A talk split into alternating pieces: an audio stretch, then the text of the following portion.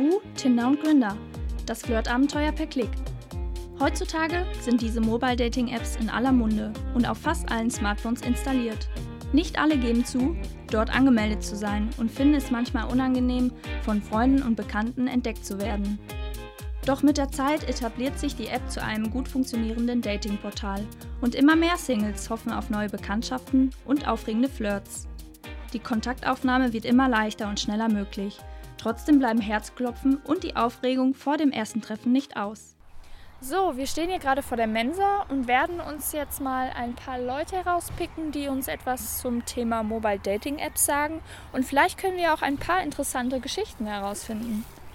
Benutzt du Mobile Dating Apps? Ähm, ja. Uh -uh. Ich hatte sie benutzt. Nein. Nee, gar nicht. Keine Ahnung, brauche ich nicht. Habe ich nicht nötig. Selten.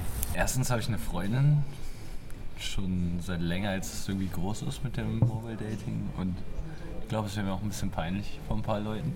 Wenn du Single wärst, würdest du das mal austesten? Ja, auf jeden Fall, weil ich viele kenne, die halt dadurch Erfolg haben. Ich glaube nicht. Nicht? Nee. Grund, warum du das dann doch nicht machen würdest? Ähm, ich glaube, da habe ich zu doll Angst vor. Also, weil wenn es dann wirklich zu einem Treffen kommen würde, ich meine, ein Bild kann jeder online stellen, aber ob das dann auch wirklich die Person ist, die man online vorgibt zu sein, also dann, also ich glaube, ich würde es niemals zu einem Treffen kommen lassen, weil ich einfach viel zu, ja, doch zu dolle Angst hätte, dass da irgendwer Perverses oder so hintersteckt. Wenn ich irgendwie was nageln will, dann gehe ich abends in die Disco und gebe einem Mädel einen Tränke aus und begeister sie mit ein paar lustigen Sprüchen und sage, dann komm doch zu mir, ich wohne hier in der Nähe und das läuft schon irgendwie. Wenn man sich halt sowas wie Tinder oder so anguckt, das läuft halt alles total oberflächlich ab, meiner Meinung nach. Weil man sieht das Bild und sagt dann nee oder ja und das ist alles nur abhängig davon, wie die Person aussieht, ohne eigentlich etwas über diese Person zu wissen. Ich denke nicht, nein. Grund, ähm, ja, es gibt auch andere soziale Medien oder Netzwerke, über die man sich kennenlernen kann und bei denen man dann auch schon den Background der Person kennt. Die Leute, die ich dann als Freunde beispielsweise habe, die dann, sag ich mal, in Frage kämen für ein Dating, die kenne ich dann schon, beziehungsweise habe deren Profil schon mal kennengelernt. Wie legt man sich einen Account an? Und wie funktionieren diese Apps? Es gibt verschiedene Tools.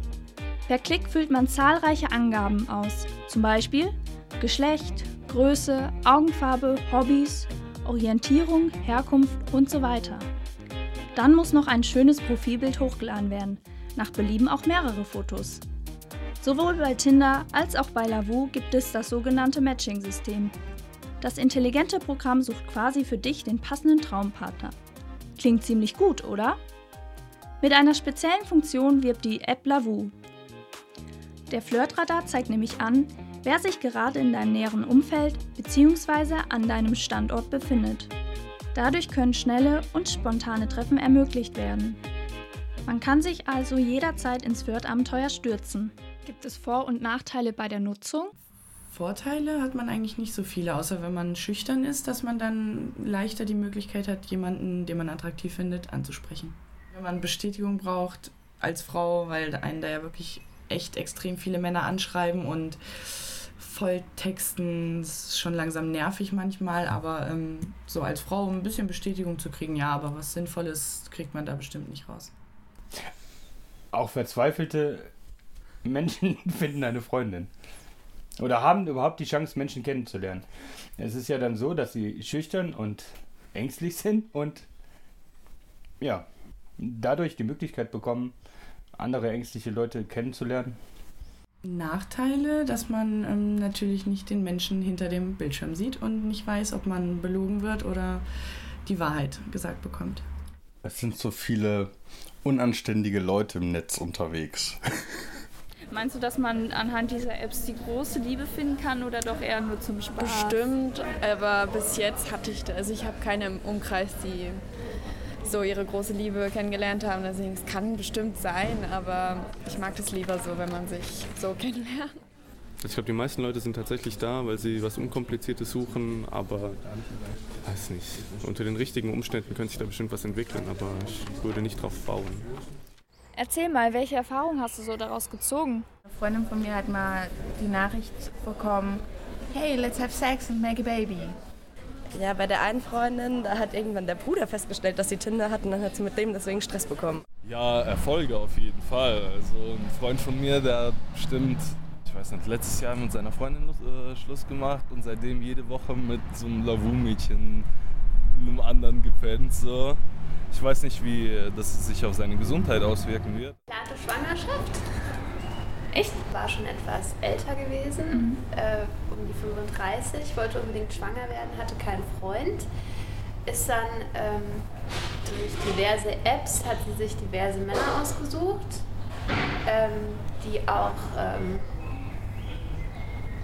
äh, Berufe hatten, die, ähm, in denen sie gut verdient haben. Mhm. Und hat, ist dann auch mit einem Schönheitschirurg aus Wiesbaden schwanger geworden. Das Fazit bei der Apps. Tinder und Lavu gehören beide zu den beliebtesten Apps. Tinder ist perfekt für Flirts und heiße Affären. Das zeigt sich auch im Profil. Allein das Foto entscheidet über den Erfolg.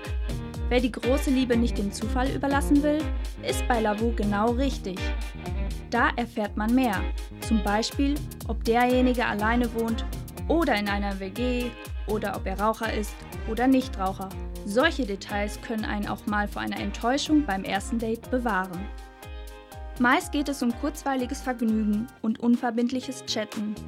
Dass dabei in manchen Fällen auch lang andauernde Beziehungen entstehen können, schließt natürlich niemand aus. Für die meisten Nutzer sind diese Apps aber vor allem eines, ein unterhaltsames Spiel.